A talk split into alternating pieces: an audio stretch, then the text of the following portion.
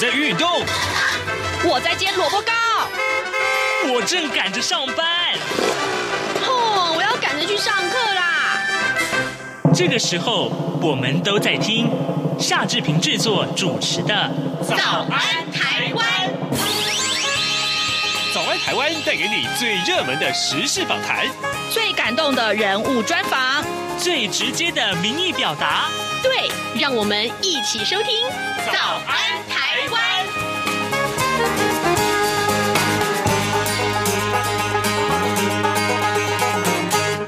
台湾！我是夏志平。今天是二零二零年的九月二号，星期三。在今天早安现场这个单元里面，我们仍然呢、持续延续过去这两天以来我们的这个新闻的重点。我们还是把今天要探讨的主题放在呃这个有关于呃美国猪肉啊含这个莱特多巴莱克莱克多巴胺的这个呃美国猪肉即将要进口到台湾来，那相关的影响其实是非常非常的大。第一天我们针对了呃所谓的这个个呃嗯，到底什么是啊莱克多巴胺的这件事情上面来为您做了一个探讨，当然是比较从这个学理的方面来。讨论告诉您，呃，这个呃含这个呃瘦肉精的美国猪肉，其实啊，嗯，应该是对人体没有什么大的伤害啊。即便你每天吃的量很大的话，那第二天，昨天我们是针对呃有关于农委会所要拨下来的百亿的这个呃养猪产业的基金，要到底怎么去运用啊？我们从这个重点来切入。那今天呢，今天我们比较说从消费者的角度来看，事实上你害怕什么呢？呃，如果说你害怕这些不孝的业者哦，就所谓的业者就是这些食品业者啦，或什么的啊，他们会不会呃，就把这个含有瘦肉精的猪肉放在食物添加呃呃这些食品添加物里面，放在这个呃加工肉制品里面，那怎怎么办？你根本不知道啊啊！要怎么样去加强标示？怎么样执行标示呢？啊，就从消费者角度来看这件事情。待会我们会您邀请到美食专栏作家黄学正来到节目当中啊，那学。正已经在录音室外面，待会儿呢，我们在不看完今天的早报新闻之后，我们就会请他进场。好，这个提到了今天各个平面媒体的头版头条，哎，联合报今天头版头条果然就是昨天我们所探讨的话题啊。美猪风暴之下，陈时中和陈吉仲就是呃卫福部长，还有就是农委会的主委啊，他们第一线灭火啊，护猪农打算要再加百亿。昨天说是已经有百亿，现在还不够，再加百亿啊。这是联合报今天头版头。头条，《中国时报》呢上面所提到的是昨天的呃其他媒体上面也放在很重要的地位，就是台美要启动高阶经贸对话，开放美猪美牛进口之后，为双方关系打开了大门，这也是很重要的一个。我说了，这个开放美猪美牛，其实重点应该不是在它开放，是开放之后的重要的经贸的拓展的问题。另外，在《自由时报》和《苹果日报》上面提到是这两天另外一个重要的新闻焦点，就是呃。来华访问的捷克参议院的议长啊，韦德奇。那么他昨天呢，在立法院发表演说，引用美国前总统甘乃迪著名的西柏林演讲，他说：“我是柏林人呐。”呃，甘乃迪所说的，他用中文说了：“我是台湾人作结。”那么呃，表达他对台湾还有自由价值的支持。结果呢，这话一说完，朝野立委纷纷起立鼓掌欢呼，掌声不绝于耳。那么今天。自由时报还有苹果日报把它放在头版头条来告诉大家。好，另外两份财经专业报纸当然提到大概就是苹果手机的问题这个议题啊。坦白讲，本来这个礼拜我们要做好好的探讨，可是现在因为这议题实在太多了啊，呃，希望还还可以挪得出时间来。现在时间早晨的七点零四分十六秒，我们先进一段广告，广告过后马上就回到节目的现场来。就要听晚报，听节目拿好礼活动来喽！我们准备了高级耳机、台湾得奖茶叶组、防疫手工皂礼盒送给您。参与活动第一关，拍下收听就要听晚报相关证明照片；第二关，写下一百字以内，我在什么地区，透过什么平台收听就要听晚报节目，在节目里我听见了什么节目内容最有感，因为什么原因。第三关。针对高调说爱者，将以上照片跟文字内容回复在节目脸书或者微博宛如粉丝团节目活动讯息贴文下方。针对含蓄型听友，可以将以上照片或文字寄到 wan at rti 点 org 点 tw，或者 R T I W A N 一零零四 at gmail dot com。本次活动为鼓励高调说爱者，特别给予公开贴文的听友双倍抽奖机会。同时，你的内容贴在脸书或微博之后，获得按赞数最多的听友即为最佳人气王，并且可以立即获得加码奖——台湾制造精品面膜礼盒组。活动从即日起到九月四号止，心动吗？还不赶快行动！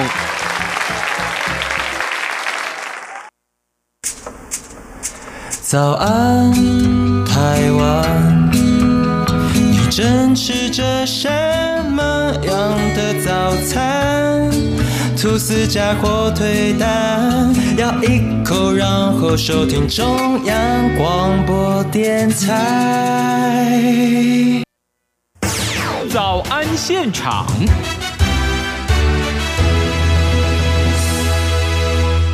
这里是中央广播电台台湾之音，您所收听的节目是《早安台湾》，我是夏志平。此刻时间早晨七点零六分二十秒啊，我们今天为您仍然持续把节目的重点锁定在探讨有关于呃含瘦肉精的美国猪肉就要进入台湾市场来了，而这是一场挑战啊，真的是一场挑战。呃，到底一般的消费者的他们的这个呃态度如何？呃，当然，我们这两天在网络上看到好多好多说法，呃，待会儿我们会一一为您来收集这些说法，然后呢，也许可以用它作为一个问题请教我们今天的受访者。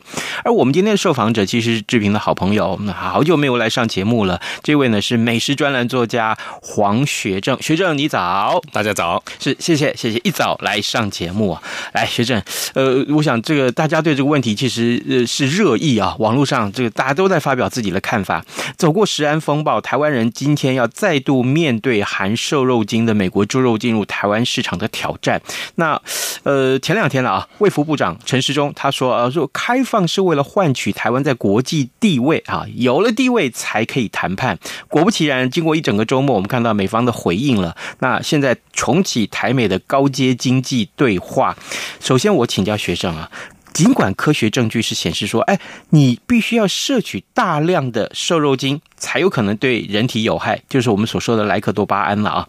那但是呢，欧美似乎对这个莱克多巴胺的争论仍然是壁垒分明。那欧洲一个说法，美国一个说法，台湾过去也有争论。那现在呃，好像就一纸行政命令就决定开放了。或许我们可以说是在证据中试图去寻找跟现实的折冲。你怎么样去看待这个转变？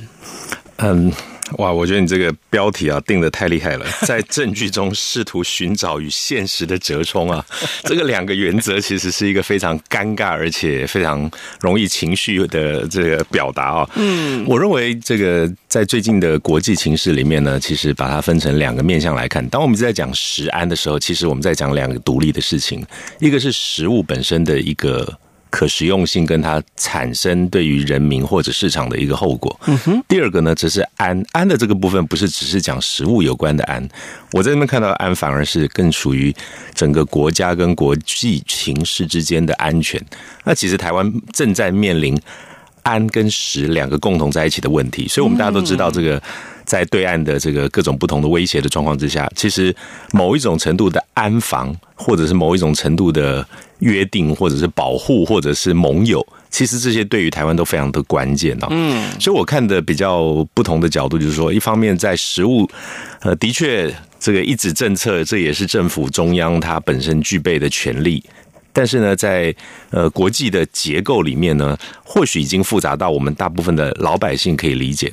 但我反而认为，在这样子的状况之下，政府用什么样子的角度，在不得已或者是被迫的行为之外，如何去保护，甚至有效的让国民知道，在这样子的状况之下。我们应该怎么样去保护自己？嗯哼。但是我觉得这个保护自己的这一件事情呢，往往是非常耗时的。它呃，举例而言，我们光是为了这个三倍券，或者是过去各种不同形式的政策，花了太多太多的时间跟资源，预先打预防针。嗯。接着再慢慢的从年轻到老，一路的做广宣。但很明显的，这一次的冲击，假设真的是国际的。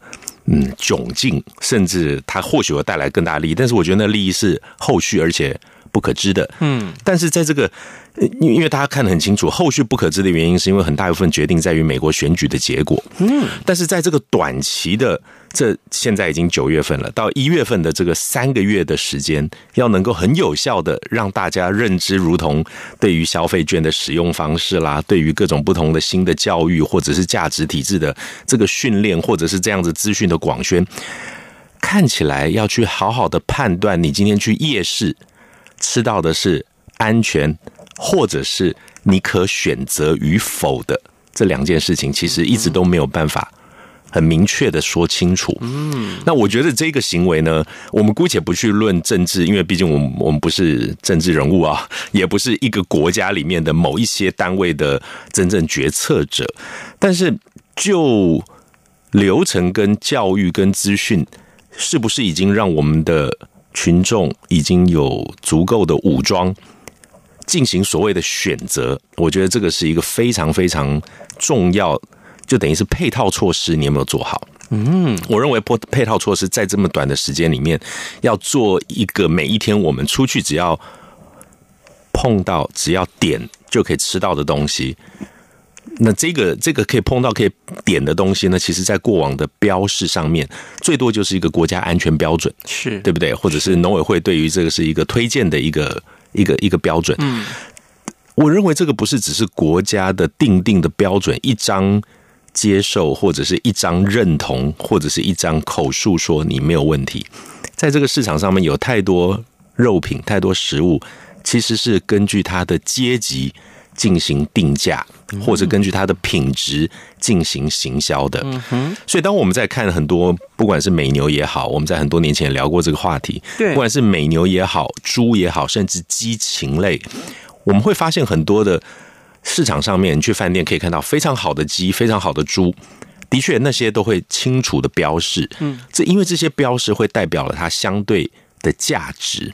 好，但当我们看到美国的猪肉，或者是加拿大的猪肉，或者是舶来品，以低价为竞争诉求的时候，就表示说，它广告的再多，嗯，并不会让它卖的更贵，对，反而是它越不讲，它可以取代既有的低价的肉品。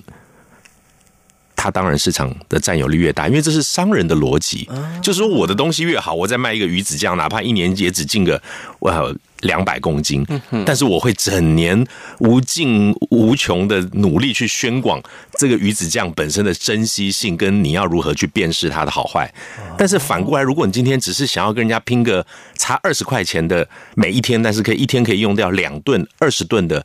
数量的猪肉的时候，其实我会尽量告诉你，哎，你就这个价格很好，你就拿去用就好了，你不要去问后面的。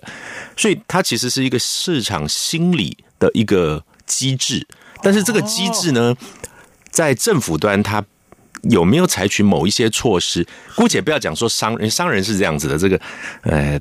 台他会心力无两走啊，杀头的生意有人做，所以就表示说，你今天在做一个生意，他可以很隐晦的获得利益的时候，哪怕他是光明的或者是不光明的手法，他都会想办法去获得他最大的利益。他反而不讲了，呃，对，他可以选择不用讲，点点嘛谈，哎，对对，但是这样子的一个状况呢，我们其实就已经跟所谓的政策脱钩了。因为商人他都是会比较容易去选择比较快速的捷径的，是。那我觉得这是第一件事情。第二件事情呢，我觉得这个时间点开放的也非常的诡异啊。嗯呃，当然政治上面有很多的诡异是我们无法了解的，但是我觉得诡异的地方就是，当我们过去。对于猪肉禁止或者是反对进口的原因，很大一部分是对于猪农或者传统台湾养畜的行业的冲击。嗯，但大家都知道，我们很骄傲的努力，过去二十年的口蹄疫解除了。对，所以当口蹄疫解除的时候呢，反而对于猪农而言，这一次的打击，其实某个程度，在我看起来，它就是变相的希望人口对于猪肉的食用。多了选择，嗯哼，那在这个变相的多选择的另外一个面向是，既有养猪的猪农，其实我也可以给你们摸摸头，不要怕。为什么？因为你的猪肉现在没有口蹄疫了，你出口也可以补回来。抱歉，我问的比较更明白一点，是也许消费者他会希望更直接的答案。对，意思就是说，今天我在市场上，明年一月一号开始看到的美国猪肉，好，它的价格真是低到我很有吸引力，让我去买它。意思是这样吗？不。这个是一块，这是刚刚前面那一块，这很有吸引力去买它是一块。我讲的第二块是说，反正猪农本身现在可以再出口了，嗯，所以你抗议也不会像以前那么的强烈了。对，以前只有单一的需求，就是国内需求。对，现在的需求只要政府配套国际的市场，搞不好猪农们还可以卖更高的价格，但是吃的人不是台湾人，是外国人。对，所以在这样子的两个关系之内，你会发现说，哎，其实猪农。某个程度，他好像被保护了，因为他的利益被放大了。嗯嗯。但是其他的基层的人民，嗯啊，那基层的人民呢？你刚刚讲的那个消费者说，我可以买便宜的。其实夜市的摊商，或者是很多。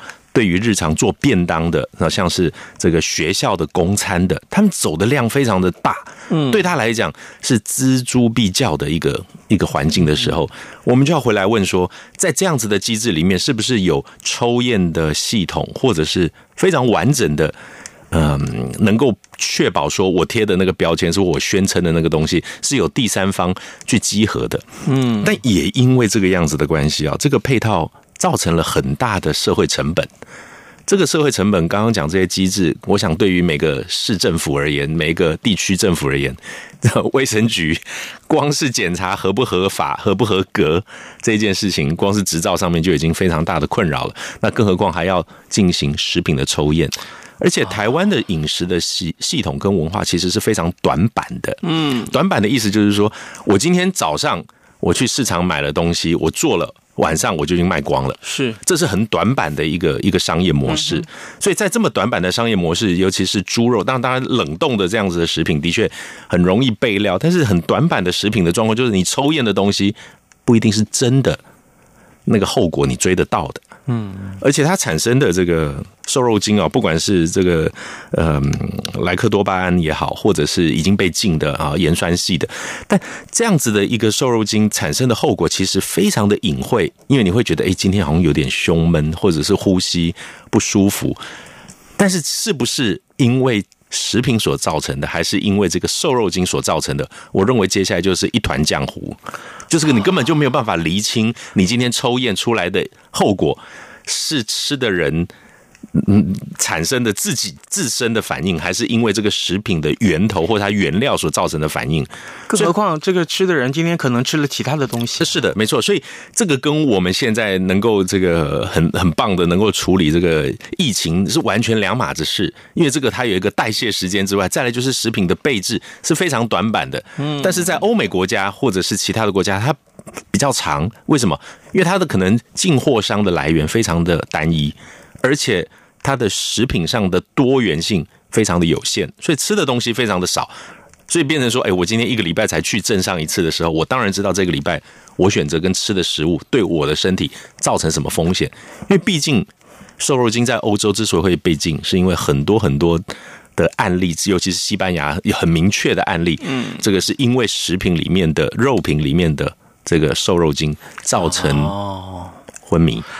原来如此，好，呃，各位听众，今天早上志平为您邀请到一位专家啊，他是美食专栏作家，同时呢，最重要是他长久以来呃工作的经验啊，其实跟各种食物啊有非常密切的关系，因此我们请学政啊黄学政今天来到节目中，为大家从这个角度来切入，看一看这一次的美猪呃进口到台湾来的这个呃相关的这个风波跟讨论啊，其实有哪些值得关注的？刚刚学政在一开始的时候为我们厘清了这一。点，诶，这个决定，我就意思是说，政府开放美国猪肉进口台湾这个决定，是不是有足够的资讯过程去教导人民做选择？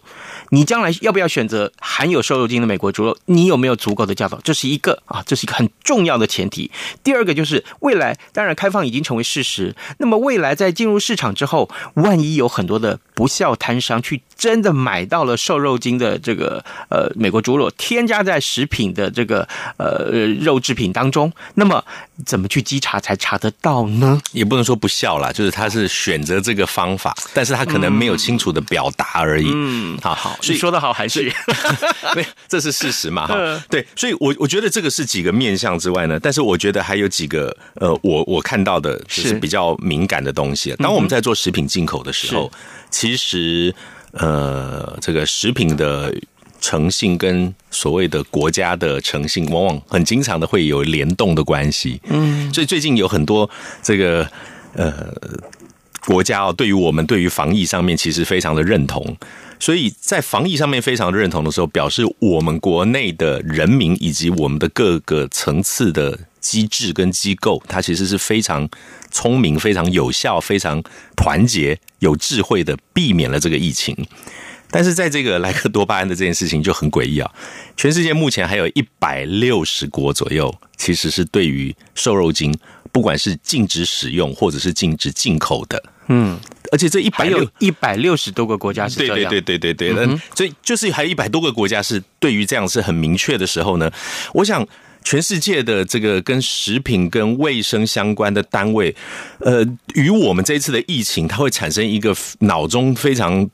我假设是国外的这些单位，我会哎奇怪，我怎么我就我会突然脑中卡住了，我会不解为什么台湾会做出这样子的呃选择，嗯，因为其实跟我们很有系统、很智慧、很聪明的避过了这个疫情的这个目前的这个非常棒的状况，好像有一点逻辑上的矛盾，嗯，所以这个是纯粹就外交上面的一个思考上面，当然的确，呃，美国有美国的内政了啊，那呃。这这样子的一个一个逻辑呢，很害怕就是变成说，呃，我们的确也知道最近其实很多疫情，大家说，哎，离开台湾之后，因为台湾有妈祖保佑啊，那我我觉得我们也的确是真的很幸运啊，在台湾的确也没有没有状况，那防疫人员也都非常的辛苦，但在这个状况之中呢，这些决策的矛盾，其实某一个程度会出现另外一个口，我们经常讲说有欲则刚。嗯，是吗？那是无欲则刚吗？好，无欲则刚，好，有欲则不刚。嗯，好，对不起，对我讲讲讲错了，好，太早了。所以，我我觉得这个这个出口呢，会出现的是台湾是一个有欲则不刚的行政机制跟国家。这个才是我在我在我在我在反过来再看整个整个国际上面会怎么样去看这个不解的状况。他可能不会说，因为我们因为的确有很多的科技，的确有很多现实，嗯，但是这个现实的确我们有需要人家多照顾我们，或者是某一些我们迫切无法自己解决的。事情，让我们有欲而必须则不刚。我觉得这一件事情的确是政府他非常难为，而且我相信做这个决定真的都不容易，因为毕竟这个决定真的很突然哦。呃，所以在这样子的环境里面呢，我更觉得说，在这个政治的妥协之下，如何保护国民，而不是只是在现实里面任由舆论以及所谓的民众，呃。自己寻找资讯，然后自生自灭啊！我我觉得这个这个是一个非常关键的东西，这让我想到了这个呃，我们大家都很熟悉，在二战之后啊，呃，老蒋跟小蒋啊，那其实当时大家就很多的声音说，哎，当时在台湾要打算驻军啊，澎湖啊，或者是台湾本岛驻，但是很清楚的，当时老蒋的拒绝啊。那再来呢，当时讲的就是说，但是你要给我资源，但是我绝对坚决反共。啊，你给我资源就是说你要给我美元，但是为了保持我这样子的自己可以掌握的反共的气节，或者是我要选择坚持的状态，你给我资源，但是不代表你要派兵住在我这儿。嗯，好，这是两个很重要的，刚刚讲的那个政治妥协。但是又保护人民的一个很好的一个 example。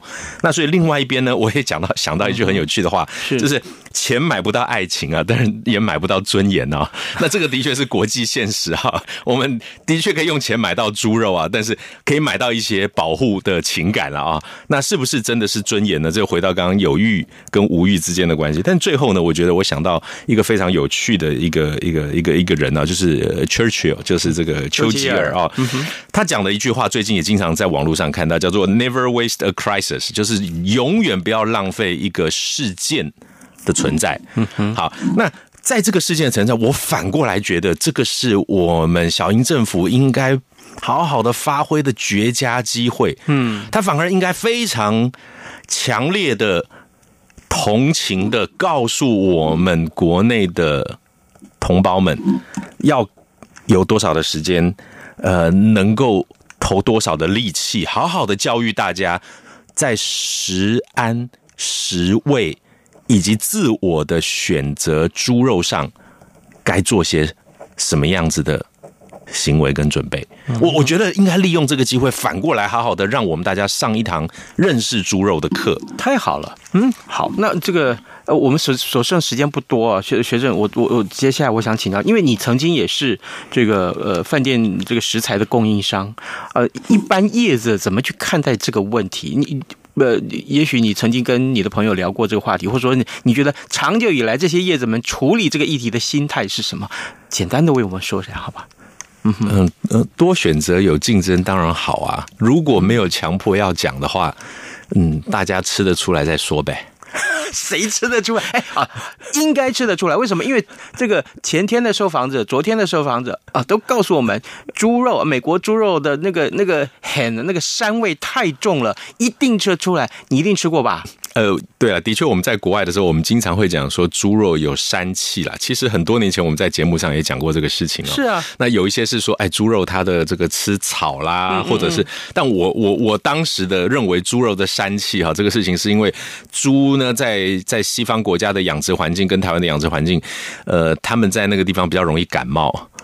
所以比较容易感冒呢，就会有那个体味啊，因为它代谢比较差。那至于是不是瘦肉精造成的，我觉得这个就有点神了啊。这个这这夜瘦肉精它有没有味道？说真的，那个我还真的没吃过。我的意思是说哈，如果就吃猪排来讲，很容易吃得出来它有味道嘛。可是问题是把这些猪肉剁碎了。呃，把它放到那个肉品加工里面去。我应该这样说了，大部分的猪肉的膻味啊，其实是跟它的养殖方法也跟屠以及屠宰方法有关。因为它不腌猪，因为它不洗猪舍，所以可能体味重。呃，这是很大一部分。对，因为它本身的荷尔蒙就是比较旺盛嘛。对。但是相对的，在我做菜的角度而言，其实你经过适当的手段跟穿烫，没有人吃得出来。所以我自己在国外住的时候，我经常买到就是家人啊、长辈啊，或者觉得有膻气的东西，那很单纯，我放在冷水里面，我先非常非常技巧性的用冷水穿烫它，但穿烫它到一个程度，不要到滚，把它的杂味洗出来。这个动作洗两次以上，我相信膻味只要肉不坏，没有人吃得出来。我教一下。你放 把买来的猪肉放在不是不是，我说你要教一下了，拍子我说错了啊，就是你放在你刚刚所说的放在冷水里面，然后慢慢加温是吗？对对对对。然后呢，不要加到滚，对，不要加到水沸水，对，不要加沸水，然后你就就大概就是连珠，就是连珠之前来，就是一像珍珠一样一泡一泡一泡的这种珍珠开始出来的时候，你就把火关了，它不是大滚，就是小滚前大滚，然后就小滚前，然后你就把肉。就是在里面你就揉一揉，嗯哼。那其实退冰的猪肉，其实你只要退冰的手续正确，就是所谓的你不要一下子从冷冻拿到室温，你只要退冰的手续正确，它的肉质跟稳定性都可以保持的，还是一个大部分吃不出来的状况。所以当你穿烫正确的时候，那当然这些对于店家而言，他会不会浪费几锅的水跟几个小时下去做穿烫，这就是另外一件事情了啊。但是在我的逻辑而言，呃，我把三味的肉，我我我真的不知道到底是猪不健康感冒，或者是黑鼻，还是因为吃草，还是因为瘦肉精啊？但是我的处理上面是绝对几乎吃不到那个膻味，就连我都吃不到。我是我是那个路过那个不好的卤肉饭店外面，我就闻得到膻味的人。我一直以为，哎，我一直以为。那个那个臭味就是那个膻味啊，嗯，会是大家分辨美国是不是美国猪肉最重要的关键呐、啊。哦，志平没有听我们这么多年以前讲过的节目，是是是是 是真的很难的很难的。好，这是今天我们很重要的另外，因为你很多的食物其实是可以透过循环代谢来协助的。嗯哼，好，各位听众，今天早上志平为你邀请的好朋友啊，黄学正来到节目当中，他是美食专栏作家，他也告诉我们大家几个重要的在这件事情之下的一些观点，比如说。我们要有足够的资讯再来做选择，这是一个很重要的前提。第二个，未来的稽查工作值得大家好好的发花很多的精神一起来做。第三个，你以为吃到是有膻味的猪肉就是美国猪肉吗？事实上，可能它没有膻味也是哦。大家好好仔细思考这个问题。我们今天非常谢谢学生跟大家的分享。当然，有关于这个今天的新闻呢、啊，可能呃，疫这个疫情还是大家最关注的哈，美猪是大家关注的。今天节目时间到了，跟您说拜拜，明天见。